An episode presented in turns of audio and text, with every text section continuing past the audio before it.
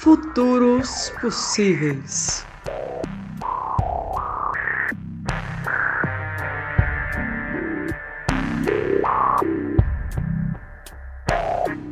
Seres humanos ou nem tanto. Bem-vindas, bem-vindos, bem-vindes ao Futuros Possíveis, uma tentativa de imaginar outros mundos para além da barbárie. Eu sou o Danilo Heitor, professor de Geografia, e vou ser o anfitrião de vocês nesse primeiro episódio. Estão comigo hoje a Mayara Vivian. Oi, gente, tudo bom? Sou Mayara, estou aqui na pista. Estou coordenadora de articulação comunitária da Casa do Povo e venho aí da, dos movimentos autônomos doideira, babadeira da vida. E também a Camila Góes. Oi, gente, sou a Camila Góes, sou pedagoga. No momento estou aí no trabalho não remunerado, que é a maternidade, delícia. Quero conversar com vocês, bastante trocas aí. O Futuros Possíveis é herdeiro do Deu Ruim, um podcast que tratava dos problemas atuais da humanidade. A gente cansou de fazer DR sobre as desgraças do hoje e resolveu tentar pensar no amanhã. Será que é possível imaginar uma realidade melhor para a raça humana? A emancipação social ainda é um horizonte? Para começar esse exercício de esperança, nesse mês de maio de 2021, o tema não podia ser outro: o trabalho. Dá para imaginar cenários onde trabalhar não seja mais sinônimo de ultraexploração? Ou amanhã está destinado mesmo a ser um crossover de Mad Max com Uber? A gente espera e luta muito para que não. E para discutir o futuro do trabalho hoje, convidamos o professor da rede municipal e da rede privada de ensino em São Paulo, mestre em História Social e um baita de um camisa 10, Danilo Nakamura. Meu xará. Tudo bem, Danilo? Tudo bem, pessoal? Boa noite a todos e todas. Boa noite aos ouvintes aí também. Tamo aí, vamos pensar coletivamente essa possibilidade aí de futuros possíveis, né? Depois de, um, de uma temporada bastante interessante do Deu Ruim, vamos ver esse nosso novo projeto aí. Bom, o Futuros Possíveis vai funcionar mais ou menos como uma sabatina. Nós, apresentadores e apresentadoras, faremos perguntas para o convidado não é um Roda Viva porque eu tô de boa de ser a mera vagalhães e porque ao invés de roda, nossa ideia aqui é de caracol, que nem os zapatistas. A palavra vai pro entrevistado, volta pra gente e caminha numa espiral infinita rumo ao futuro. Bonito, né? Eu tô inspirado hoje. Para começar então essa brincadeira, eu vou passar a palavra pro entrevistado com uma pergunta bem simples e direta. Danilo, dá para imaginar um futuro possível onde esteja pelo menos pautada a abolição do trabalho? Bacana a pergunta, bacana e difícil, né? Mas vamos tentar responder aqui. Eu vou tentar me fixar nessa primeira pergunta na palavra que está aí na pergunta, que é a palavra imaginação. É possível imaginar, né? E aí eu vou fazer uma breve introdução pensando o seguinte, assim, né? A gente é herdeiros de tradições de pensamento crítico aí, em que esses pensamentos, né, sejam eles de é, qual origem política aí, se a gente pensa num socialismo, num marxismo, num comunismo, num anarquismo. Em geral, a, as teorias críticas ao capitalismo né, tem pelo menos três momentos, né, vamos dizer assim, é, que é a ideia de crítica, a ideia de tentar pensar a norma que rege essa sociedade e de pensar uma utopia, né, de pensar um, uma expectativa de superação dessa sociedade. O que, que eu estou querendo dizer com isso? Né? Assim, Estou me baseando um pouco numa, talvez num livro importante aí, que não sei se todo mundo conhece, que é o da Sheila Ben Habib, que chama justamente Crítica, Norma e Utopia. E ela pensa um pouco a ideia de que a gente sempre está criticando de forma imanente o mundo que a gente vive, né, o mundo existente. A gente critica a realidade nos seus próprios termos, né? Então a gente critica o mundo do trabalho capitalista nos termos do, do capitalismo, da exploração capitalista. Então, é, esse mundo também vai ter uma norma, né? Uma norma que é, determina os sujeitos, que determina o local desses sujeitos, que determina a realidade desses sujeitos. Então, é, esse é o espaço onde a gente tenta descrever essa sociedade, né? Então, a teoria, além, mas além da, da crítica da norma, ela tem um terceiro momento, que é esse momento da utopia, né? É, pensar futuros possíveis, né? Passa pela nossa capacidade, então, de depois de criticar e de descrever a sociedade, de imaginar outros futuros, de sonhar, né, de esperar, de ter esse, essa expectativa, essa espera ativa, né, que organiza a nossa atividade. Então, eu fico pensando um pouco isso porque sem esse terceiro momento, né, é, sem esse momento do, do pensar outro mundo possível de fato, né, a gente simplesmente produziria uma nova legalidade, né? A gente já fez isso, né? E aí seria pensar um trabalho produtor de valor em outros termos, organizado pelo Estado, produtor de mais-valia que não seja pelo, é, pela extensão da jornada de trabalho, mas pela exploração do trabalho é, a partir do, né, de demandas por peças, né, pela trocar a meritocracia capitalista por essa lenda que muitas vezes se criou, sei lá, estou falando claramente do socialismo real aqui nesse momento, né? Pensou esse stacanovismo de criar uma lenda de que um trabalhador ultramilitante que conseguia produzir aos sábados, aos domingos em nome da causa. Aí a militância de esquerda adora esse tipo de exemplo muitas vezes. Então, eu estou tentando pensar na outra chave, utopia no sentido de, de que leva a gente para outros caminhos, né? Esse caminho poder, é, muitas vezes aí as tradições divergem, né? Pode vir pelo caminho da reivindicação, o Mandes, eu, nesse momento, a gente sabe muito bem o que é isso, a gente está numa greve reivindicando é, o ensino remoto, né, nesse momento de pandemia, então a gente coloca nesse caminho da reivindicação essa tensão entre os direitos do trabalho e os direitos do capital, né? E uma outra forma, né, dentro do, das utopias, são as experimentações, né, as práticas que visam é, algo novo, né? Não depois do dilúvio, não depois de uma transformação radical, aí sim viria algo novo, mas experimentando algo novo no, ainda sobre a realidade capitalista, né? E a gente tem uma série de exemplos. Você falou dos zapatistas, a gente poderia falar de Rojava, a gente poderia ir para o passado, né? E falar da Comuna de Paris, falar da Guerra Civil Espanhola, né? Falar da República eh, da Espanha naquele momento. A gente poderia dar mil exemplos aqui né? Vocês devem ter uma série de exemplos também de cooperativas, de organizações de trabalho que visam de alguma forma criticar a realidade capitalista. Então, acho que nesse primeiro momento, acho que eu gostaria de falar um pouco disso, né? Desse lugar da, da crítica, né? Que tem esses três momentos. E aí, é, uma coisa que eu gostaria muito de, né, de incluir na nossa discussão é o livro chamado Quatro Futuros, do Peter Fraser. Peter Fraser é um editor da revista Jacobin, é, escreve regularmente para para jornais como Al Jazeera, né? Ele mora em Nova York.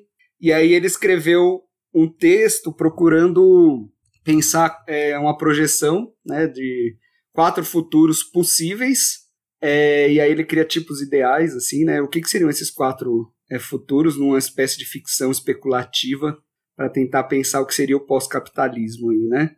E aí ele cria dentro dessa, dessa ideia de futuros possíveis, o que já coloca uma questão importante, que né, dentro da tradição de esquerda, assim, ó, o futuro inevitavelmente vai ser isso ou aquilo, né? Vai ser a barbárie ou vai ser o socialismo, inevitavelmente vai acontecer. Não, ele põe como possibilidades, ele põe quatro possibilidades, né? É, e é interessante pensar porque né, dentro do, da tradição crítica, a gente sempre tem uma facilidade de imaginar o futuro e o fim do capitalismo no sentido distópico, catastrofista, né? Esse tipo de imagem já até dominou, é, atualmente domina a, a, produção cultural hollywoodiana, né? Catástrofes ambientais, catástrofes, invasões alienígenas, humanidade virando zumbi, tecnologia se virando contra é, a humanidade, né? Agora o mundo da pandemia, enfim a gente tem todos esses cenários distópicos aí, né, em que já, já, já virou comum também a frase, né, é mais fácil imaginar o fim do mundo do que o fim do capitalismo. E o Peter Fraser vai justamente desafiar essa frase e vai pensar o fim do capitalismo, né, possibilidades possíveis de pensar esse fim. É, e aí o que, que ele diz, né, que, que algumas coisas é, assombram a humanidade, né, a questão ideológica e a questão tecnológica, e essas coisas estão opostas. Né? A questão é, ecológica nos coloca, nos coloca diante de um, uma situação de escassez, né? A falta de comida, a falta de espaço, a falta de recursos, né? Essa humanidade que cresceu absurdamente e, as, e explora a natureza de forma desproporcional, né? Bem, aqui no Brasil a gente já tem uma série de, é, de produções dialogando com isso, né? Não eu, eu, fico pensando sempre isso, né? Por que, que o Krenak, que está desde os anos 90 falando, virou agora um best-seller, né? Agora virou né, o, o Formas de Adiar o Fim do Mundo. Ou o Davi Copenaua com A Queda do Céu virou também uma referência discutindo questões ambientais e, e, o povo da mercadoria, sendo que ele está desde os anos 70 aí militando, né? Desde a, das fotos da Cláudia Andujara, está aí e de repente apareceu agora. Porque eles também estão, né? O mercado editorial também está é, tá lidando com, com essa produção distópica e tentando achar alguma coisa. E o mundo indígena se transforma numa alternativa porque ele justamente justa, é, junta a questão ambiental. E aí o segundo, a, a segunda coisa que assombra a humanidade é o excesso, né, são as máquinas, que passam a substituir o trabalho humano, tornando traba os trabalhadores indispensáveis. E aí ele vai pensar numa junção é, dessa questão da abundância e da escassez, junto com algo político, com a escolha política da humanidade, que é a questão da igualdade ou a questão da hierarquia. E aí ele, ele traça quatro futuros possíveis. O primeiro seria o que ele chama de comunismo, que seria um reino da abundância, né? A tecnologia conseguiu liberar o homem do trabalho da da, e das formas de exploração. É, politicamente, a gente encontrou formas de gerir a nossa relação com a natureza. Né?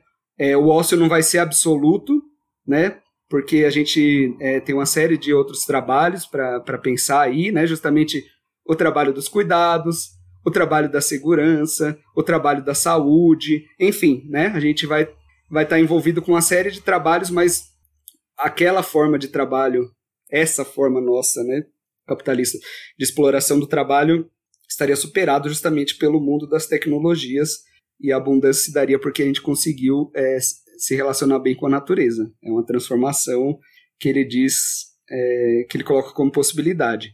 Uma outra, né, acho que mais próxima do nosso capitalismo atual, seria o rentismo, né?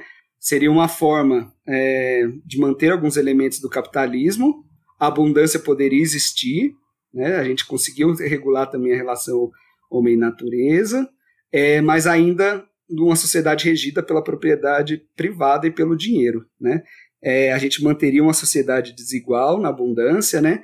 E como que a gente manteria isso? Por base do controle, da vigilância, das leis que protegem a propriedade, né? A propriedade é, privada, mas também a propriedade intelectual, mas também, né? Todas as o, o mundo da mercadoria é, e das propriedades, né? O trabalho seguiria como uma espécie de simulacro, né? Já, por, já que a gente está num, num reino em que a tecnologia garantiria formas é, de emancipação do trabalho, o trabalho tem que ser mantido para manter as hierarquias, né? Como que a gente mantém isso? Mantendo um simulacro.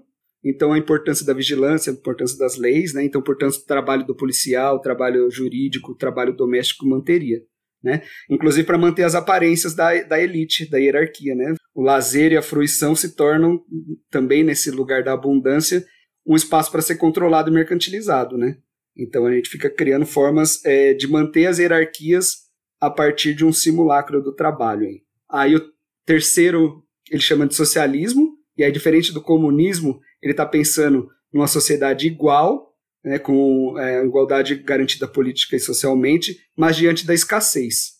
A crise ambiental se tornou irreversível, né, questões climáticas, é, né, de depredação do oceano, das florestas, isso se tornou irreversível, que é uma tendência que muitos apontam a partir de 2030 o aquecimento global se torna irreversível, né? O desafio da sociedade, então, né, não seria o de resolver a, a luta de classes, já que a gente conseguiu criar uma igualdade social e política, mas de resolver os, os limites da própria sociedade, de uma sociedade em, é, em relação à natureza, né? Uh, é, a, a frase lá do Marx faria cada vez mais sentido, né? Cada um segundo suas necessidades, é, de cada um é, segundo as suas capacidades, né? A gente precisaria encontrar um caminho de concretização dessa igualdade e de espaços deliberativos capazes de gerir a, a escassez. Como que a gente faria, né? Tá faltando comida aqui, tá faltando comida ali, ou não vai ter em abundância, como que a gente gere isso de forma igualitária? Isso seria uma possibilidade. E a outra, né, ou a última das, das hipóteses, é o exterminismo. É uma escassez resolvida com hierarquia.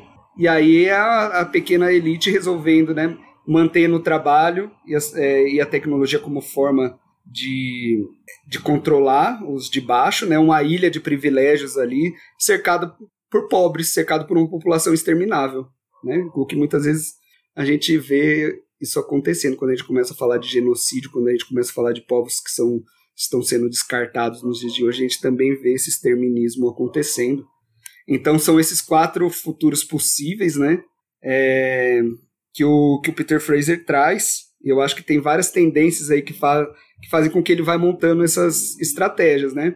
De um lado, a gente tem aí governos autoritários surgindo, a gente tem crise migratória, a gente tem queimadas das florestas, a gente tem supremacistas brancos é, fortes em vários países, a gente tem pandemia que apontam numa direção mais distópica. E aí o outro lado é a gente apostar né, na nas experiências dos trabalhadores, na solidariedade, na, nas questões ecológicas que se tornaram pauta da opinião pública, né? Assim, ela se torna a grande questão de hoje. Acho que ele dialoga muito com, inclusive com é, com um livro que do Murray é, Bookchin, né, a, a próxima revolução, que é justamente ela é o prefácio é da, da Ursula Le Guin, em que ele coloca que talvez a questão ambiental seja o lugar de se trabalhar um certo consenso. Vai ser nesse lugar que a gente vai poder propor é, municipalismo, que a gente vai propor assembleias, democracia direta. Então, eu acho que a grande questão é o mundo do trabalho não está mais separado da questão ambiental, né? O que talvez nunca esteve, né? Mas em algum momento a gente é, abstraiu alguma dessas questões, né? Porque quando a gente pensa que trabalho é transformação da natureza, ela sempre esteve. Só que no momento de escassez, eu acho que nenhum teórico nosso, nenhuma das referências nossas pensou com afinco, né? Estou falando das referências do século XIX, né? de Marx, a, dos, socialistas aos anarquistas, nenhum pensou como algo central para se pensar a emancipação a preservação da natureza. E aí eu acho que esses, esses livros estão trazendo essas questões. Danilo, no final da sua colocação, você pontua ações práticas, né? E eu sei que você desenvolveu junto com uma galera um novo modelo de escola, uma nova forma de pensar a escola. É, você não queria dividir com a gente essa experiência? Ah, bacana. Acho que é legal a gente falar um pouco das experiências né, que a gente mesmo vive, que a gente é, vive aí no sentido de é, tentar construir algo diferente, ao mesmo tempo enfrentar e reconhecer as contradições né, existentes nessa, nessas experiências. É, a ARCO, né, Escola Cooperativa, é, é uma cooperativa de trabalho, então, foram professores, né, trabalhadores que, é, que sentiram a necessidade de pensar uma escola né, organizada pelos trabalhadores, pelos professores, né, em que a gente conseguisse pensar a organização da escola, pensar nossas práticas, pensar a forma como a gente vai se relacionar com a, com a comunidade é, a partir de uma organização do trabalho mais horizontal, né? Então, é, no, no momento em que as escolas, é, várias escolas é, particulares, né, é, a gente vê é, sendo compradas por grandes fundos, né, por grandes fundos financeiros, né, fundos financeiros que hoje são os maiores é, financiadores das campanhas políticas, né, Croton, né, e, e outras empresas aí que, que passaram, portanto, a interferir então na, na prática docente, na prática de ensino e na organização dessas escolas.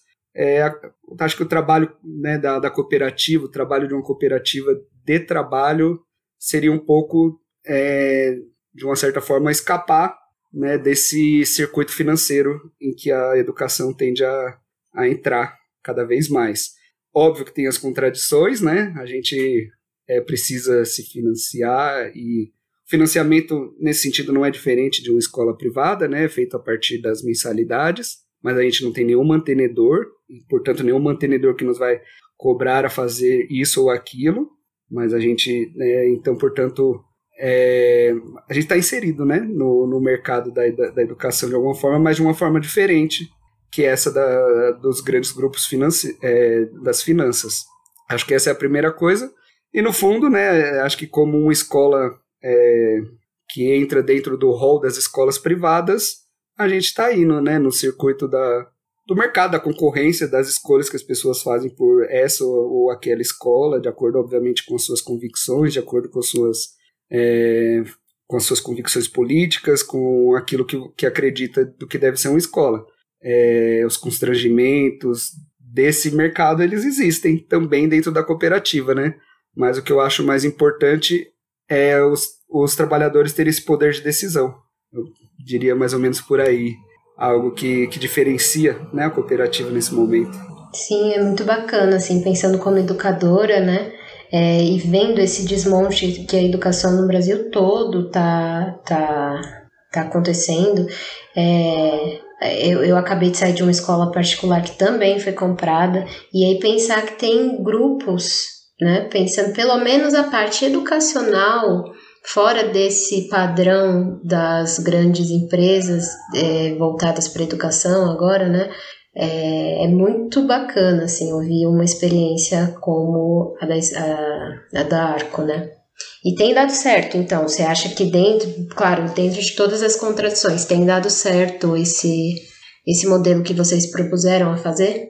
Ah, sim, eu diria que, pensando, é, tem dado certo no sentido que a escola tem conseguido se manter, né? É o seu terceiro ano de, é, de escola, mas é, acho que onde tem dado certo, acho que é justamente naquilo que ela é diferente também, né? O, o que, que é esse dar certo, que eu diria? É a gente ter apostado no, no, em práticas coletivas, ter apostado, é, por exemplo, na não é, valorização de um trabalho em detrimento de outro, né? Por exemplo, nas escolas, certamente a gestão tem um valor é, maior de salário, os professores têm outro, têm outros e os funcionários de secretaria e limpeza é, têm um valor menor, né? Estou dizendo assim uma regra geral, né? E na cooperativa a gente é, privilegiou a igualdade do, da hora trabalho para todos, né? É, a gente não tem essa hierarquia, portanto, do, é, de tipos de trabalho, que o trabalho intelectual valeria mais do que o trabalho é, prático, manual. Isso tem dado muito certo. É, a gente é, participa de um, né, um, o professor, o educador, o cooperado da Arco, ele faz trabalhos é, na sala de aula, mas ele também pode ser estar na secretaria num dia, no outro dia ele pode estar na portaria, no outro dia ele pode estar limpando o banheiro junto com outros educadores e junto com os estudantes, que os estudantes também participam ali, né, do seu é, do que a gente chama de cuidado da escola ou de uma disciplina que a gente chama de práticas. Então, é, eu acho que tem dado certo nisso, nessa aposta do coletivo, as decisões sendo coletivas, né? A gente é dividido em várias é, comissões e também a gente resolve tudo, né? Todas as nossas decisões são feitas por, é, por uma reunião geral ou uma assembleia. Então, tudo isso é, garante o aspecto coletivo da, da cooperativa.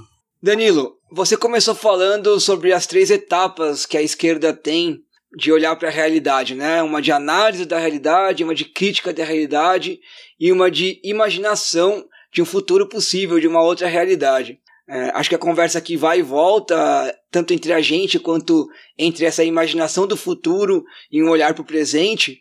Mas eu acho que nesse vai e volta a gente pode distinguir dois momentos, né? Um de pensar o futuro propriamente e outro de pensar o caminho.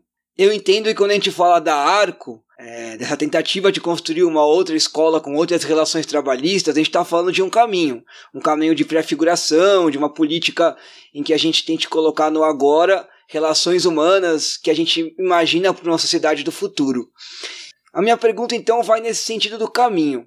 Você enxerga algum caminho para enfrentar a propaganda neoliberal atualmente, que confunde de propósito precarização com empreendedorismo? E que caminho seria o desse enfrentamento? Como a gente poderia fazer, construir esse caminho?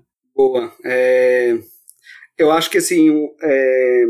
na, na, primeira fala, acho que eu, acho que eu comecei a, a falar um pouco disso, mas é, foi muito rápido, né? Por exemplo, quando eu falo que uma boa parte da nossa tradição, né, da nossa tradição crítica de esquerda, pensa esse caminho das reivindicações, né? Então, é, a gente é, se pautar pelas reivindicações de direitos, né? Classe trabalhadora lutando por menor jornada de trabalho, por melhores salários, melhores condições é, de trabalho no ambiente de trabalho. É, tudo isso né, pode parecer muito velho, né? Alguns vão dizer né, essa velha tradição é, sindical é, que é cada vez é, mais fragilizada dadas as mudanças do mundo do trabalho, né? Então a gente cada vez mais tem trabalho informal e cada vez menos né, trabalhos é, com carteira assinada, né, com toda a, classe, a velha classe trabalhadora do século XX, né, coisa que no Brasil sempre foi é, ainda, né, até essa realidade foi muito distante, né, dado a nossa o grau de informalidade da, da classe trabalhadora desde, desde sempre aqui no Brasil, né, num país é, de herança escravista, né, e que por aí vai. Mas essa tensão eu, eu não, não descartaria ela porque ela é importante num, é, num atual momento em que a gente fala em é, né, em flexibilização do trabalho, em que a gente é justamente isso, a gente começa a criar ideologias de, é, do empreendedorismo, quando na verdade a gente está falando né, de, é, de trabalhos muitas vezes é, mal remunerados ou trabalhos é, organizados por plataformas em que você procura dissolver né, a figura do patrão aí, essa figura do, da empresa e colocar é, toda a responsabilidade do trabalho e da acumulação dele nas mãos do, é, dos trabalhadores, acho que o caminho da reivindicação ainda é uma atenção válida, é uma atenção válida porque é, tá andando, né, tá se chocando com essa realidade, né? Não à toa a gente o tempo todo fica falando e lutando contra a reforma trabalhista, contra a reforma da contra o teto de gás, contra tudo isso, porque as coisas se chocam. Então, é, eu acho esse choque importante, mas o outro, eu acho que é, né, não o da reivindicação, mas o dessas práticas que estão ocorrendo por aí, em que a gente vê nas cooperativas, em que a gente pode ver nas, é, nos coletivos, né, nos movimentos sociais que tentam organizar o trabalho, que tentam é, organizar práticas diferentes, né, seja no, no nível é, do campo, né, a gente pode pensar uma série de, de práticas, né, desde os nossos grandes movimentos sociais, tipo o MST, com a Agrovila, com é, práticas é, agroecológicas aí pelo, pelos assentamentos, né, pelas, é, pelas é, como também é, no meio urbano, né, a gente pode pensar uma série de, de tentativas de reorganização do trabalho em que procura dar voz para os trabalhadores, né, em que procura e aí ao nível das práticas, eu acho que esses dois caminhos eles não se chocam, eu acho que em algum momento já se chocaram, né, a gente pode pensar em algum momento como essas tentativas práticas menores que acontecem em, em, pequena escala, em algum momento foi chamado de utopia, que ia ser engolida pelo mercado, que seria é, que isso era, portanto, uma ilusão de que, na verdade, a gente tinha que é, se confrontar com o mundo do trabalho. É, mas eu acho que não, né? Acho que são formas de, de tentar enfrentar as contradições, essa contradição dessas pequenas práticas também vão aparecer, ou no nível da circulação, é, ou no nível mesmo da, do dia a dia, né? O quanto que muitas vezes a gente não entra numa, numa cooperativa, é, não estou nem falando da que eu participo agora, mas de qualquer outra, em que a gente é, começa a ver que de repente a gente está se auto-explorando, né? Em que a gente fica se auto-cobrando e se auto. É, enfim, em que a discussão é muito difícil também. Então, as contradições vão aparecer, seja no nível, né, no chão do dia a dia do trabalho, seja na hora de, de fazer as mercadorias, de fazer a sua produção circular, ela vai aparecer, mas acho que são formas que estão criticando, né, na prática, né, é, tentando é, fazer um jogo entre a teoria e a prática de uma forma interessante. Então você está dizendo que uma maneira possível de enfrentar o discurso neoliberal que transforma precarização em empreendedorismo é através da prática. Né? Você está defendendo a prática como uma ação para enfrentar o discurso e, claro, as práticas neoliberais. É isso? Sim. É, esse, o caminho da prática e o caminho das reivindicações. Né? Eu não abandonaria a nossa velha tradição de, de seguir lutando por direitos, né? de tentar alargar, de, né, quando os vai vamos pensar numa mobilização do mundo do trabalho bastante moderna que tem acontecido nos dias de hoje, né? O, o mundo dos, dos entregadores, dos motoboys, né? Do, não só de motoboy, agora da, da, da molecada com a bike também. Enfim, dos trabalhadores que estão aí é, né, na, na linha de frente de um trabalho hipermoderno e hiper precarizado, né? A gente tem um caminho aí, né, que eu, uma galera dos, dos motoboys seguiram, né, os antifascistas aí, que a turma do Galo, que né, tem um discurso mais sindicalizado, vamos dizer assim, que tenta que se aproximou de uma esquerda mais clássica, vinculada aos partidos, a, né, a mesma esquerda vinculada às universidades. e tem o outro lado que tá, assim, né, tipo, do, em que o ataque é direto às, aos aplicativos, né, na paralisação, na, no, na ideia de criar uma, uma revolta, vamos dizer assim, de, de criar tensões diretamente com a empresa, mas são lutas aí, acho que são dois caminhos, e nas duas eu vejo a crítica a, ao trabalho flexível, ao trabalho é, precarizado, em uma tentativa de, de dar dignidade para esse trabalho, né? Interessante. É, você falou de precarização e dignidade no trabalho, e eu estava com uma coisa na cabeça que tem um pouco a ver com isso. Quando a gente faz um exercício de imaginar um trabalho sem exploração do trabalho alheio, trabalho sem exploração, né? É, e mesmo quando a gente olha para algumas práticas contemporâneas que tentam é, ser assim, que tentam escapar da exploração do trabalho alheio, é, normalmente a gente está falando ou imaginando relações de trabalho que são diretamente produtivas, né? ou que estão em relação direta com a produção e circulação de mercadorias, por assim dizer.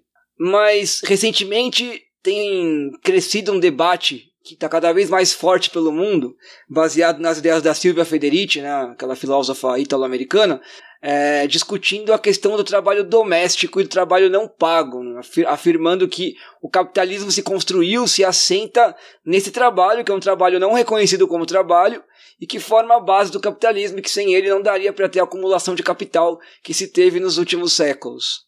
E aí eu queria te perguntar sobre esse trabalho. Quando a gente imagina um futuro do trabalho que seja emancipador, qual é o lugar do trabalho doméstico, do trabalho que atualmente não é pago e é realizado quase em sua maioria por mulheres? Poxa, bacana. É, acho que é legal as discussões que a Silvia Federici e outras autoras né, têm trazido né, em discussão essa relação dos cuidados, do que né, o, o trabalho doméstico né, é não pago, né, é, a, a, brincadeira dela, né? Aquilo que você chama de amor é trabalho não pago, né? Aqui, né esse cuidado que, que geralmente, né, geralmente está tá nas costas das mulheres, na, na, no mundo doméstico, na cozinha, no, no, né, no cuidado com, com todo o trabalho doméstico. E acho que tem caminhos diferentes, né? Assim, é legal acompanhar um histórico dessa discussão. Eu sempre gosto de lembrar, assim, né? Quando a gente pensa o, a Angela Davis lá no é, Classe é, gênero e raça, ela defende ali, digamos assim, né? Não sei se ela mudou de posição, eu não li coisas mais recentes, mas ali ela está numa posição bem leninista, né? Digamos assim, né? Do socialismo. Ali, qual que é a ideia dela? De que esse trabalho vai se tornar obsoleto, né? Que a, a, o desenvolvimento das forças produtivas se tornou de tal ordem é, que em algum momento, né? Então, portanto, a máquina de lavar a louça, a máquina de lavar roupa, a, o, né, agora a gente tem até o robozinho que, que limpa o chão, todas essas coisas tenderiam a tornar esse trabalho obsoleto, e no fundo o lugar da mulher seria estar junto com os trabalhadores, homens, né, no, no mundo da fábrica, no lugar, no espaço público, no lugar das reivindicações. É, esse era o caminho né, em que ela aponta, depois de fazer toda uma, uma discussão histórica né, sobre é, a emancipação política é, do, né, dos negros que saíram da escravidão é, nos Estados Unidos desde né, do século XIX em diante, como foi essa, esse processo de reivindicação e para trabalhar as questões de classe, gênero e raça, né? Pensando que o, se essa questão do, do, do, trabalho doméstico é forte entre as mulheres, nas mulheres negras nos Estados Unidos naquele momento era, elas eram majoritariamente trabalhadoras domésticas, né? Mas é, aí a Silva Federici, o grupo dela, né, um grupo é, pensando nas lutas europeias, elas já estão pensando na remuneração do trabalho doméstico, em que esse trabalho deveria ser remunerado de algum jeito, né? É, e aí é um outro é, é um outro movimento, né? É um movimento de é, de reivindicar, de tornar visível esse trabalho, né? E de, e, e de trazer isso para o mundo salarial, né? Então, portanto, o trabalho deve ser é, esse trabalho doméstico também precisa ser remunerado. E hoje em dia, acho que, acho que a Nancy Fraser talvez seja a maior crítica, né, desse do que, que aconteceu com os cuidados, né? Ela vai fazendo um histórico assim. O século XIX foi o, o momento em que o, o trabalho dos cuidados, né, esse trabalho doméstico, esse trabalho é, foi totalmente descuidado, né? Então era o momento das mulheres nas, nas fábricas, é, de uma mortandade gigantesca de crianças em trabalho infantil, é, de uma sociedade em que é, é, essa faixa da sociedade não tinha direitos, nem direito à educação, direito à saúde, por aí vai, né? Todos o que está colocado na ideia de cuidado. Houve uma tensão justamente da ideia de reivindicação é, em prol desses direitos, e aí ele fala, o segundo momento é o direito, é o momento da, da sociedade salarial, do, do estado de bem-estar europeu, em que se criou quem que vai dar conta de uma boa parte desse trabalho? O Estado. Como?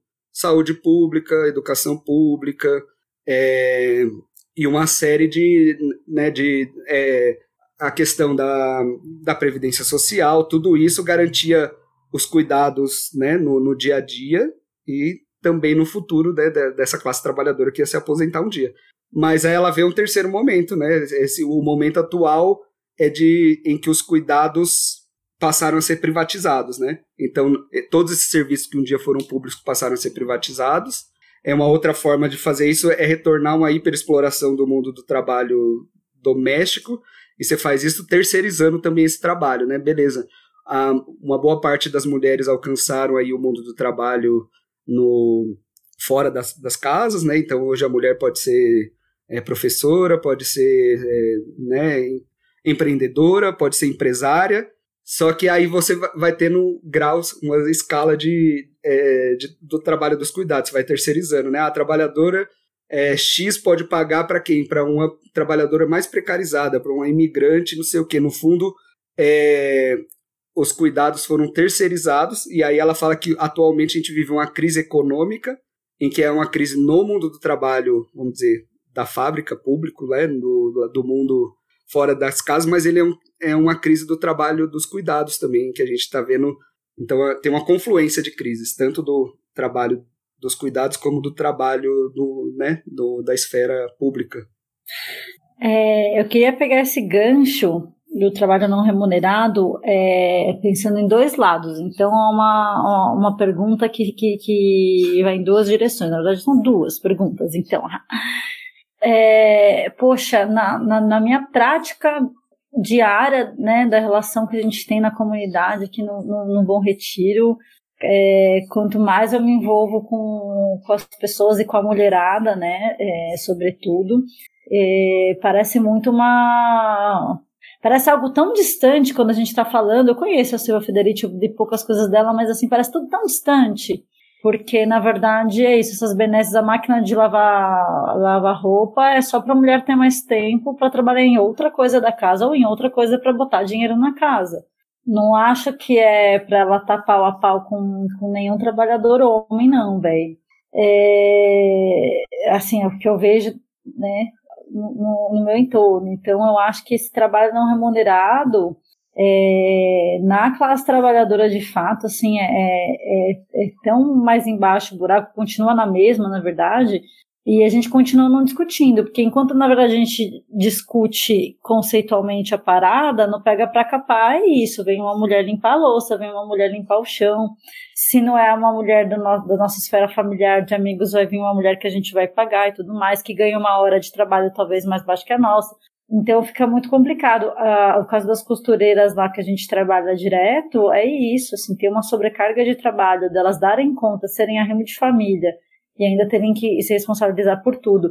E quando as pessoas ficam doentes, né, falando em Covid, né, quando as pessoas ficam do, doentes, as pessoas da família é, que tem que cuidar dessas pessoas doentes, que também são horas não remuneradas, são as mulheres, que é muito difícil, assim, no nosso meio ainda um pouco mais é, comum a gente vê o, o, os meninos, as meninas também cuidando de uma mãe, de uma tia, de uma avó, de um vô, mas geralmente é a mulher que vai lá levar um, né, levar um alimento, trocar uma fralda, dar banho, né, que é um trabalho de, de enfermaria não remunerado. Então, como que a gente olha para isso na prática, né, do nosso lado, na casa do lado. Mas a pergunta que eu ia fazer originalmente é que tem uma um trabalho não remunerado quando a gente está falando da gente, tipo, em, em termos de cooperativa, a gente está construindo uma cooperativa, né, de costureiras no, no bairro. E tem uma, para a coisa dar certo, tem uma questão de, de, de, militância mesmo, que é um trabalho, é, é, trabalho não remunerado. Se a gente for ver militância, quando é para é, gerar é, fontes de renda alternativas, é, também pode ser chamada de trabalho não remunerado. Então, tem o tanto de de tempo que a gente dedica para e elas dedicam para a cooperativa funcionar como uma maneira de trabalho justa, que não passe por, é, por esse sistema de, de, de superexploração da terceirização estrutural da indústria têxtil, etc, etc, quem põe horas de mais energia e mais horas de trabalho não remuneradas são sempre as mulheres. Né? Então, quem cuida desde as ocupações, você vai ver as coordenações de base, são todas mulheres que estão ali dedicando horas de trabalho não remunerada para você ter uma moradia que, que você não vai ter que pagar tão caro. Então, a gente não contabiliza isso. Se a gente for pensar tudo como hora de trabalho, é, a gente está fudido, né, também, porque é isso, na cooperativa eu considero tudo hora de trabalho. Eu falo para elas, vocês estão é, empenhadas aqui como ativistas em construir a cooperativa, mas conta essas horas, mesmo que a gente nunca vá pagar, mas conta essas horas. E no outro coletivo que a gente tem de produção também. E, assim, 95%, isso eu não estou falando sempre para não ser injusta com alguém que eu esqueci, mas 95% das vezes são mulheres.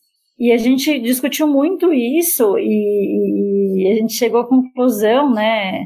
papo de boteco, mas enfim, chegou à conclusão que para as mulheres é muito mais fácil aceitar a ideia de que você está dedicando tempo para algo que não vai ter um retorno financeiro ou, ou de imagem para ti diretamente do que para um homem, porque para um homem ele vai olhar e vai falar, mas o que, que eu estou ganhando com isso? Mas onde é que isso vai? Ah, eu não tenho tempo, né? Então, eu não sei, eu não sei mais como explicar isso, né? Porque na casa, na sociedade, em todos os lugares, aí quando você fala, não, beleza, então vamos construir uma outra forma de ganhar dinheiro nessa barbárie que não seja passando por essa outra exploração. Vamos fazer uma cooperativa.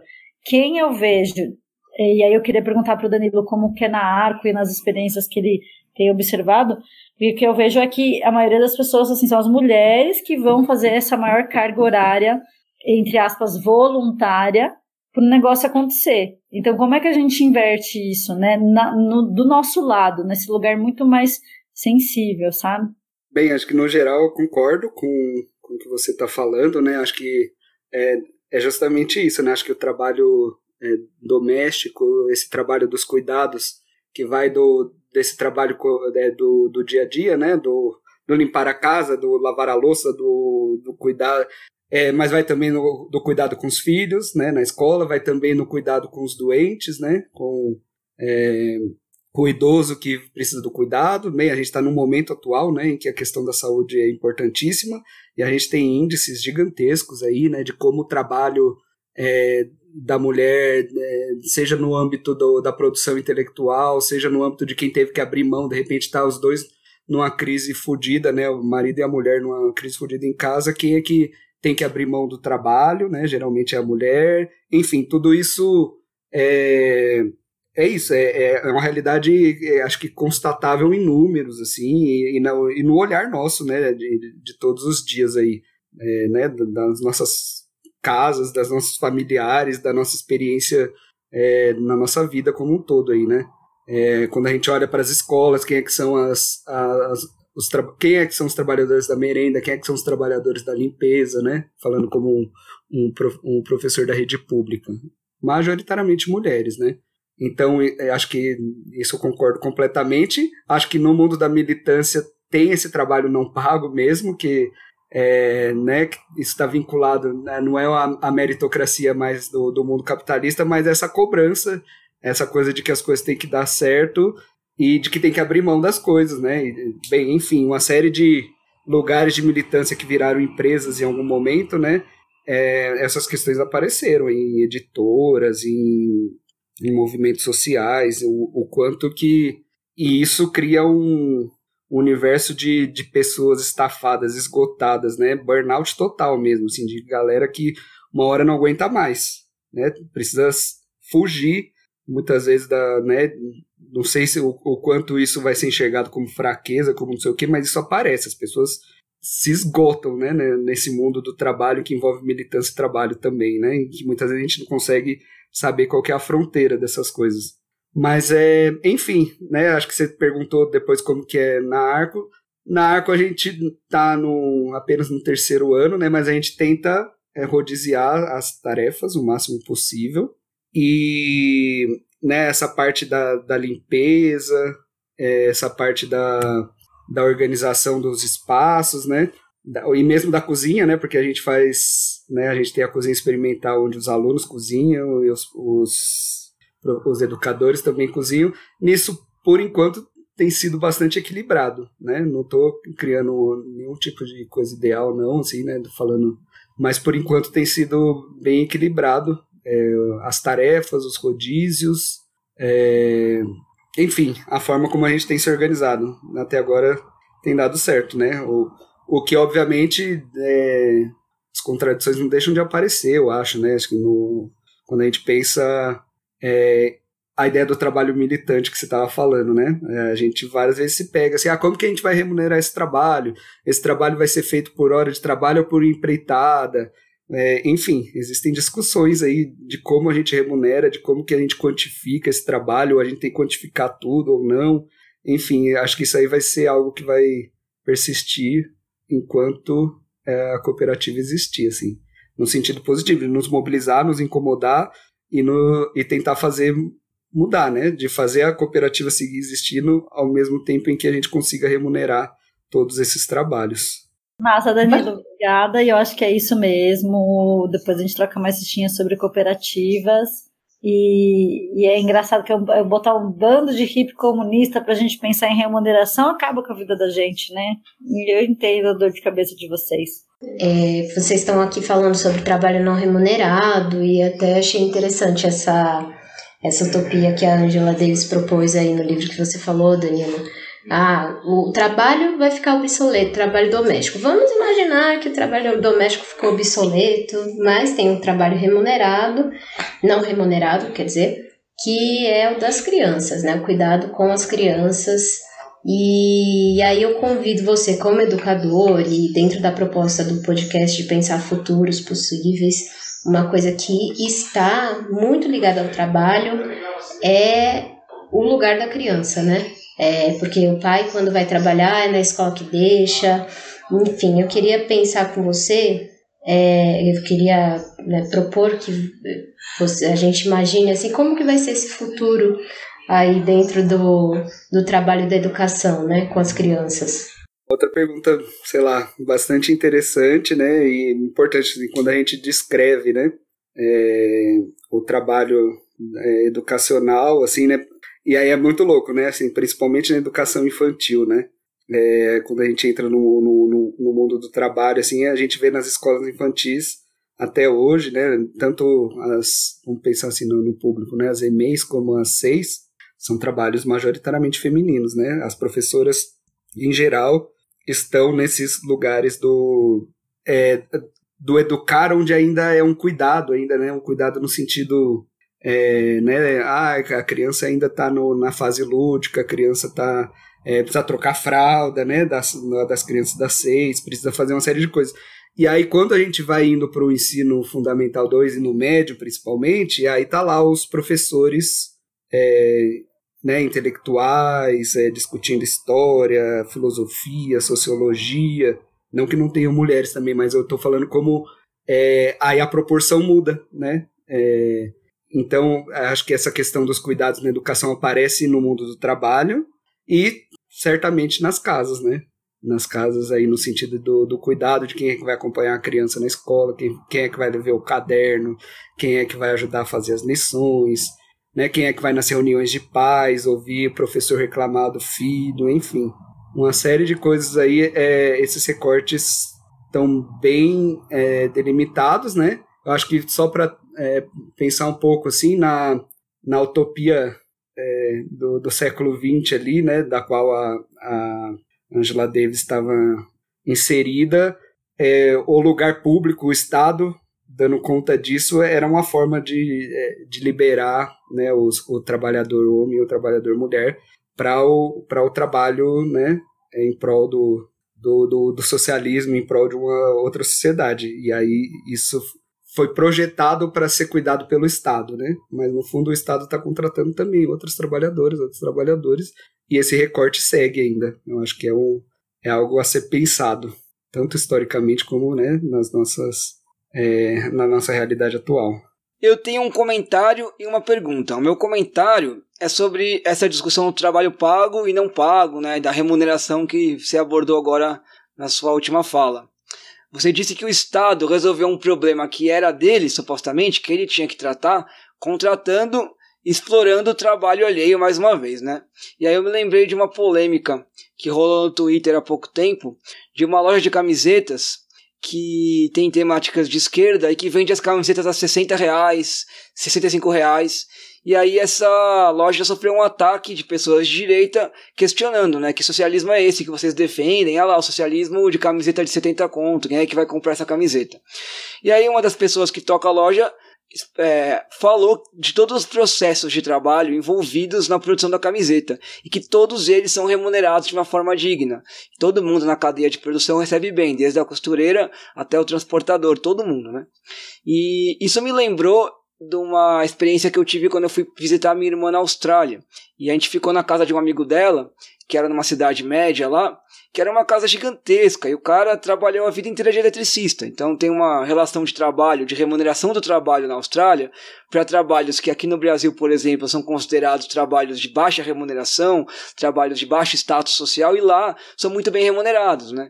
É, são poucos mercados que ficam abertos à noite porque para pagar a hora extra de um caixa de mercado é muito caro. Ninguém ou quase quase ninguém lá tem empregada doméstica nem pensa nisso porque é uma remuneração também muito alta. Então, é uma outra realidade social. Agora, a gente sabe que essa realidade que eu estou colocando da Austrália não é viável no mundo inteiro. Dentro do capitalismo não é viável no mundo inteiro. Ela só se sustenta na Austrália e algum, alguns outros poucos lugares às custas da exploração do trabalho na imensa maioria do mundo, a exemplo do Brasil. E a gente sempre vai chegar nesse impasse, né, dentro de uma lógica capitalista. Não tem como remunerar todo o trabalho dignamente e continuar acumulando capital. E aí dá para questionar, inclusive, o que é trabalho e o que não é trabalho. Então, por exemplo, essa gravação aqui de podcast é um trabalho não remunerado ou é um hobby, né? Eu considero isso aqui um trabalho?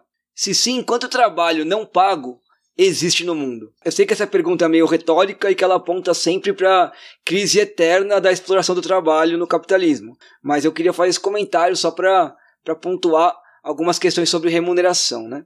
E agora a minha pergunta, voltando para o início da conversa aqui, e a discussão sobre a abolição do trabalho, que tem um pouco a ver aqui com o que a Mayara e a Camila disseram agora. Não exatamente, mas tem algo a ver. Uh, quando a gente pensa no trabalho doméstico e no cuidado com as crianças como um trabalho não pago, será que a gente não tem que imaginar, para conseguir ter um futuro do trabalho emancipador, um mundo onde a família nuclear não exista mais e esse cuidado com as crianças passe a ser de toda a sociedade e não da família ou do Estado? Será que a gente não precisa pensar em outras relações entre adultos e crianças para poder imaginar um futuro do trabalho onde esse trabalho que hoje é doméstico considerado doméstico e não é pago seja realmente emancipador e as pessoas sejam, estejam realmente emancipadas nesse sentido? Várias questões aí, acho que muito boas para a gente pensar, né? Em relação ao, ao futuro do trabalho aí, né? Pensando nessas, nessa contradição aí que você falou, por exemplo, né? Do, de uma camisa, de uma... É, feita, né? Por, por, vamos chamar assim, um empreendedorismo de esquerda, né? que visa é, que está tentando rastrear claramente aí as, explora as hiperexplorações do trabalho aí, né? Então a camisa custa caro porque ela não foi fechada numa confecção que hiperexplora o trabalhador, ela não foi, é, como se diz, também é, estampada num lugar que hiperexplora o trabalhador, então, portanto, ela vai ser mais cara, né? Dado as condições assim, né, de, de compra de matéria-prima, de remuneração do trabalho e por aí vai. A grande questão, né, acho que, que a gente coloca socialmente, quando a gente pensa é, essas questões assim, né, tipo, ah, a gente tem consciência de tudo isso, né, então, portanto, a gente poderia remunerar melhor os trabalhos. A questão é que é quem tem essa escolha, né? É quem tem a escolha de é, somente comprar orgânicos e comer a comida saudável quem tem a condição de, é, é, de mudar a forma de transporte, é, porque é, o transporte é, é poluente para o meio ambiente, quem tem a, a possibilidade né, de fazer, né, de, é, de evitar trabalhar nesse momento atual, porque a contaminação da pandemia está muito alta. Assim, é uma classe muito específica, né? Tem um recorte de classe aí muito claro, né? É, o trabalhador em geral não tem muita escolha, ele pode até saber que, o, é, que a camiseta que ele comprou ali no Brás é, é feita de, de, um trabalho é, hiper explorado, ou mesmo. É, mas a, qual que é a escolha dele? Agora, o cara da, da classe média, o cara da burguesia que, que compra da Zara, compra da, da Marisa, das Pernambucanas, e sabe que o trabalhador é, que o trabalho é explorado e que teria condições de comprar em outro lugar, claramente está é uma espécie de negacionismo, assim, né? A gente sabe, mas continua fazendo, né? E existem vários negacionismos, não é só no mundo atual, não, né? A gente sabe que o, sei lá, né? Acho que o, o mais claro é o ambiental, né? A gente vive num negacionismo ambiental que atinge todo mundo, digamos assim. Todo mundo sabe que combustível fóssil é, causa uma série de problemas, mas quem tem escolha de mudar tudo isso, né? Então a gente vai seguir fazendo e, e esticando essa corda até onde, até onde puder. Ou quando não puder mais, né? Mas aí eu fiquei pensando nessas brisas todas aí, né? Tem uma questão de quem está consumindo, quem escolhe aí, né? E aí em relação, né, voltando para a questão dos cuidados, eu concordo completamente. Eu acho que existem outras formas de cuidados em que envolveria a comunidade, que envolveria um coletivo maior, e que não necessariamente precisaria vir do Estado, né? É, eu acho que isso é dentro dos coletivos é um outro momento importantíssimo da gente pensar, né? Pensar, né? A gente está inserido numa militância que tem mães e que tem pais e que tem, no fundo, tem crianças envolvidas ali. Como que a gente é, garante é, que essa pessoa, né, não vai, não vai seguir na, né, né, nessa exploração é, do dia a dia do trabalho mais o trabalho doméstico? Enfim, a gente só poderia pensar isso se a gente incluísse isso como um momento importante dos nossos trabalhos a ponto de, de a gente pensar tudo em conjunto, né? Acho que essa é uma tarefa da, dos coletivos a serem pensadas aí. Eu tenho um comentário, uma provocação, mas é bem assim, meu comentário é um ganchinho. E assim, eu vou fazer o Theo Pereira, da novela Império. Eu não vou falar quem, de que jornal muito grande, que é uma colunista muito famosa, não vou falar nomes, que estava pegando um Uber comigo e falou assim: eu estava falando da cooperativa e ela achou os preços muito caros. Colunista de esquerda, não vou trabalhar com nomes. E a colunista de esquerda falou assim: não, porque é, tem essa pessoa que é minha parceira, que é do. É, tem uma loja no Brás, e a gente queria cortar o intermediário, porque isso já seria mais justo, né? Seria praticar um valor justo. Eu falei: não, os valores de mercado já são injustos, porque é uma camiseta, e eu expliquei por A mais B por ela na metragem da camiseta, o, a, a, só a galoneira reta, um monte de máquina que tem que passar a camiseta parece simples, mas não é. E aí eu falei, não, e ela, ela falou assim, ah, mas aqui, então o negócio de vocês não é pra gente, porque a gente é, compra de fudido e vende pra fudido. Então não é pra gente. Eu fiquei de cara. Eu falei, uma pessoa com grau universitário, com mestrado, com doutorado, do campo da esquerda, né? tá falando uma bosta dessa, né? Depois eu vou fazer uma rifa aqui no, no, no Anarest pra gente ver quem que, quem que pode ganhar essa informação depois. Vamos, vamos, monetarizar isso. Mas enfim, eu falei, a gente tá na bosta, né? E eu fiquei muito feliz, por outro lado, é, porque tem essas merdas, depois tem coisas boas, né? Depois o boxe autônomo, mesmo com o nosso preço sendo mais caro que o de mercado por conta disso, da, de todo mundo na cadeia produtiva ser bem remunerado, só falta a gente conseguir o, a tecelagem mesmo, o tecido em si de uma cooperativa, estamos negociando já. Mas enfim, o box autônomo vai produzir com a gente e vai incorporar isso nos preços e, e é isso. A gente também procura estamparias que, que são legais e tal. Então é um tomar lá da cá. Mas só para dizer que o desafio é muito grande, porque a galera não está disposta. É assim, a, a, classe média de esquerda ela, ela é quase tão pior quanto a burguesia. Ela dá, dá os anéis para não dar os dedos, mas ninguém quer dar o dedinho mendinho de falar, ah, eu vou parar de comer industrializado, ah, eu vou parar de, de, de comprar da Zara, ah, eu vou parar, é tipo, quando eu posto no Instagram, tudo bem. Agora, se vai afetar o meu conforto da minha alienação, já é demais. E a provocação que eu faço, né, depois de fazer esse comentário bem Theo Pereira, bem garoto, é problemático esse personagem, inclusive, mas, é, cara, eu tenho um sonho cada vez maior da gente fazer essa rede, uma rede de cooperativas, rede mesmo de cooperativas, é, para ter um, um, material de divulgação, para ter um sistema de, de cobrança para não ser refém dos PayPal da vida, sabe? Uma coisa assim, para a gente simplesmente se entrar num site só de cooperativas, o que você quiser ter, a gente vai, tem uma cooperativa que faz, não é possível, sabe? Uma coisa nesse sentido. Inclusive, tem cooperativa de transporte para levar esse produto para a pessoa. Mas é, é uma provocação aí para ver se a gente faz o bagulho acontecer. É sensacional, né? A gente pensar essas redes, né? E, sei lá, é, recentemente eu eu fiquei é, lembrei agora né do que você falou assim de, de quem a gente aciona para fazer né para fazer os trabalhos para remunerar esses trabalhos para trocar uma ideia. É, sei lá o MTST fez recentemente né uma coisa de é, de uma lista né de, de trabalhadores que que estão lá na, nas ocupações que estão no junto com eles assim dizer ah você precisa de um encanador? Mano chama um encanador que vai ter aqui na ocupação é, um pedreiro, vai ter ali também.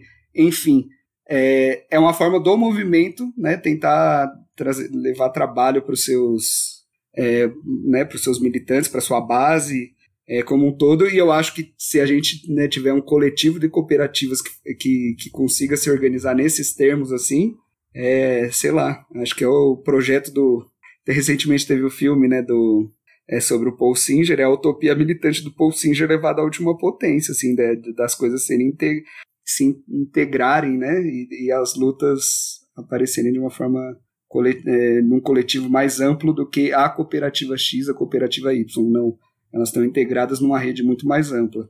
Eu acho da hora a ideia, essa provocação aí tem que, né, é, é onde a gente fica procurando, né, é, dentro daquilo que o Mandioca perguntou lá no começo, assim, dos caminhos, né? Acho que a Maiara agora apresentou um caminho. Bom, Camila, Maiara, Danilo, a gente está chegando aqui no final da nossa conversa.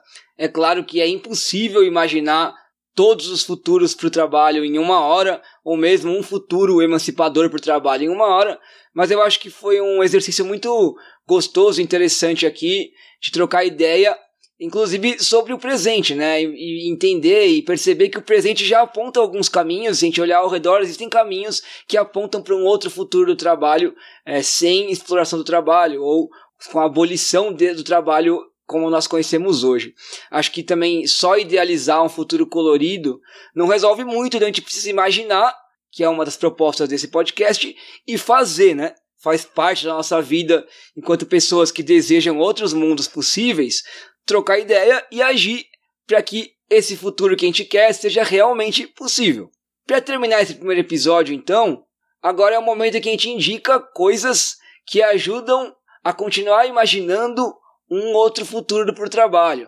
Coisas que fazem críticas ao trabalho presente, coisas que imaginam outros trabalhos possíveis, coisas que a gente acha interessante para pensar o tema. Eu vou começar pelo entrevistado. Danilo, o que, que você indica? A gente fica com vontade de de dividir uma série de coisas é, interessantes que a gente tem lido, tem, tem escutado nos últimos momentos, né? Eu li um livro recentemente, né, que chama La Comuna ao Presente, né, pensar a comuna no presente, de uma historiadora chamada Ludivine é, Bantimbi. Vale muito a pena, ela faz um exercício bastante interessante, que ela escreve uma história da Comuna de Paris através de cartas, através de cartas aos mortos da Comuna. E é muito interessante a forma como ela faz isso. Então, ela manda carta para Luiz Michel, ela manda uma carta para é, o Valan, ela manda uma carta para né, mais de 30 cartas, eu acho que tem no livro. E ao mesmo tempo que ela vai trabalhando com a comunicação, é, com, a, com a documentação, ela vai trabalhando com essa, com essa imaginação de conseguir falar com eles, né? É, de filme, né? Eu ainda vou ficar no, lá, na comuna por conta do, dos 150 anos da comuna, de a gente conseguir pensar um, uma forma de organização diferente. Tem um filme do Peter Watkins chamado La Commune. Tem no YouTube aí para ver inteiro com legenda em português. Só tem que ter tempo porque são cinco horas de filme. É... Documentários, acho que eu já citei um aí, né? Saiu recentemente no É Tudo Verdade, Utopia Militante, né? Uma história da vida do, do Paul Singer. Para pensar a questão que, que entra numa discussão sobre meio ambiente, também acho que um documentário que vale a pena é A Última Floresta, do Luiz Bolognese, que fala um pouco da luta do, dos povos indígenas, dos Yanomami. Enfim, série, acho que talvez acho que eu indicaria o Years and Years para a gente pensar um futuro um pouco distópico dos, últimos, dos próximos 30 anos, que eu acho que é muito boa essa série. Talvez uma das melhores que eu assisti nesses últimos tempos. E de música, eu vou indicar um, uma agora, um, um CD recém-lançado, e uma música específica chama Estação Crise, né? Samba de Dandara, que acabou de lançar o CD, Samba de Mulheres, em que na Estação Crise tem uma, uma música sobre o mundo do trabalho, né? Sobre esse trabalho do qual a gente está tentando criticar. Acho que seriam essas, essas indicações, e aí eu quero ouvir a de vocês agora. Camila, Maiara, vocês, o que, que vocês indicam? Tem uma indicação de documentário. É, eu acho que ele foi lançado em 2019, chama Gig, a uberização do trabalho. É um documentário que não fala do futuro, ela, ela, ele fala do presente e agora mais que nunca presente trabalho de é, motoboys, né, entregadores que usam as plataformas como Uber, 99, né, é, são essas plataformas, é, são aplicativos que não se responsabilizam por esses trabalhadores e, enfim, né, desdobramentos depois, vocês podem ver no, nesse documentário que ele tem uma linguagem super acessível, bem, bem gostoso de assistir, assim, super é, tranquilo de entender todas as dinâmicas que ele propõe a, a, ao debate, né?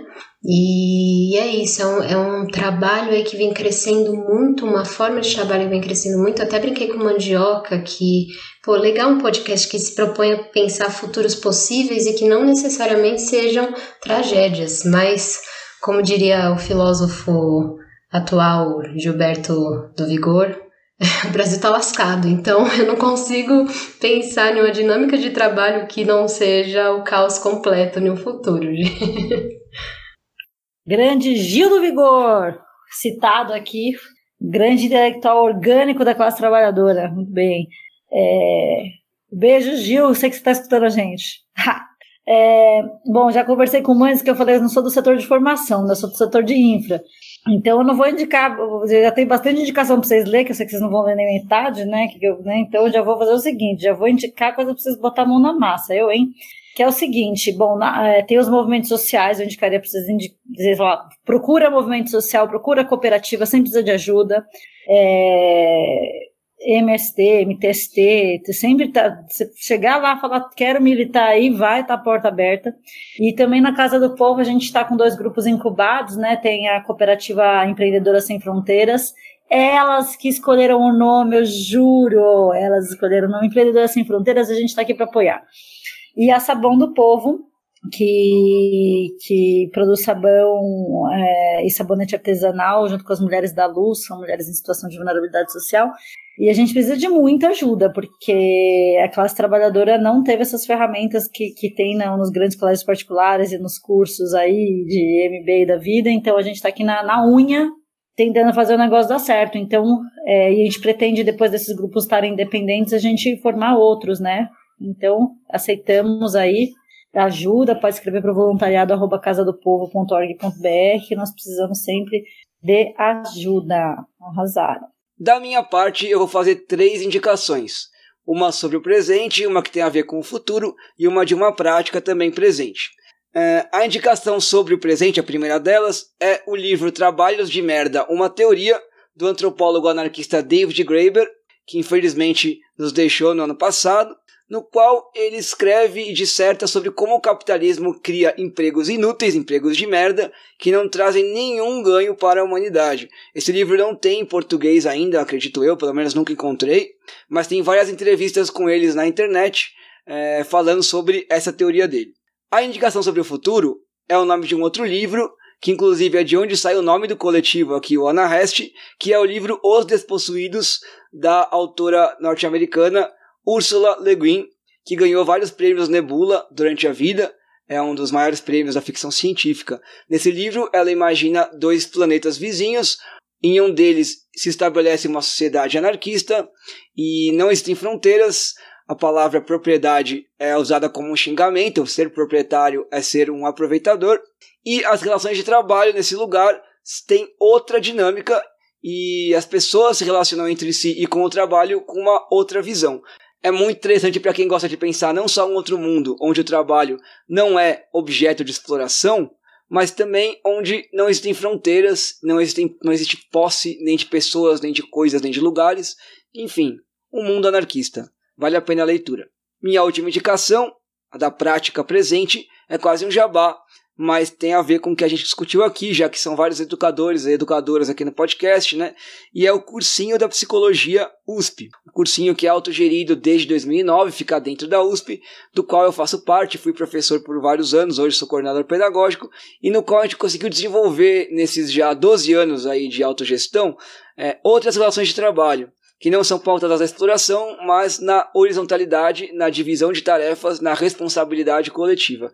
Não é, obviamente, um reloginho que funciona perfeito, tem vários conflitos, mas mesmo os conflitos a gente consegue trabalhar com ferramentas que eu nunca tive acesso, nunca tive a possibilidade de construir em outras relações de trabalho. Então, quem quiser conhecer mais do cursinho da Psico, tem um podcast que também é feito aqui pelo coletivo Anarrest, chamado Sala 30. Ele está um pouco parado, mas ele teve cinco episódios discutindo cinco temas diferentes. É só buscar aí na Rádio Sens que você encontra ou no Google. Com isso, eu declaro encerrado o primeiro episódio de Futuros Possíveis, um podcast do coletivo Anarrest, hospedado na Rádio Sens, que é uma rádio online anticapitalista. Todas as indicações que você acabou de escutar estão também na descrição deste episódio. E se você quiser falar com a gente, você pode nos encontrar no Facebook, no Twitter e no Instagram. Em todos eles a gente está com a arroba oanarrest. Anarrest tem dois R's, S, T e a letra I no final.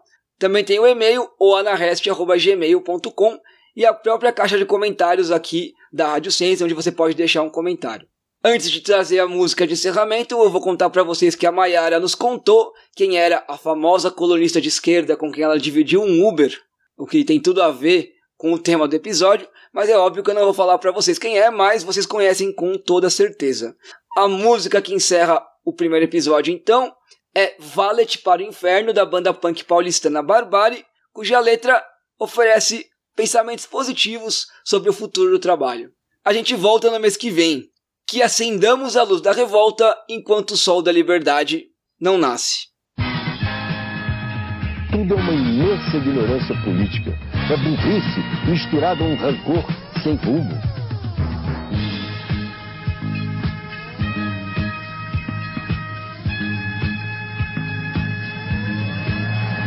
Tudo é uma imensa ignorância política. É burrice misturada a um rancor sem rumo.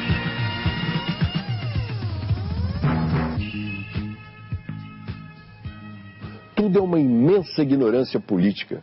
É burrice misturada a um rancor sem rumo.